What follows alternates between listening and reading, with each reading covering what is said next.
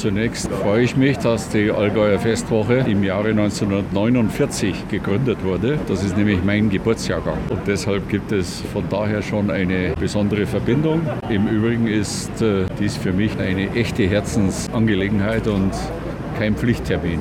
Die Allgäuer Festwoche gehört zum Besten, was wir in Bayern haben. Deshalb fährt man auch als bayerischer Ministerpräsident, wenn es irgendwie möglich ist, immer wieder gerne her. Ich finde den Menschenschlag der Allgäuerinnen und der Allgäuer sehr sympathisch.